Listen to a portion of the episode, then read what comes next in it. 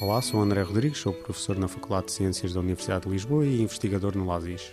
No contexto de jogos cooperativos, eh, nós estamos interessados em perceber como é que podemos meter quaisquer duas pessoas a jogarem juntos, independentemente das suas motivações, das suas habilidades, disponibilidade de tempo.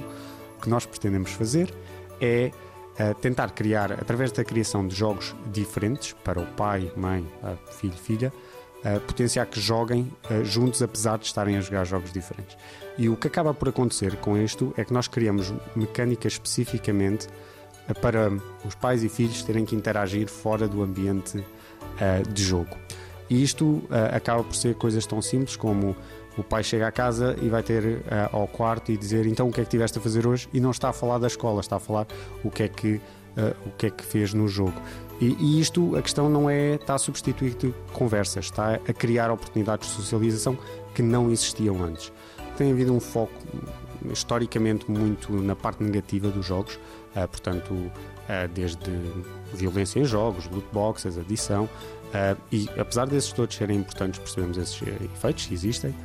O que é verdade é que os jogos são uma ferramenta incrível de socialização. Quer queiramos, quer não, temos 3 mil milhões de pessoas a jogarem jogos e são ferramentas fantásticas para garantirmos que as pessoas interagem umas com as outras.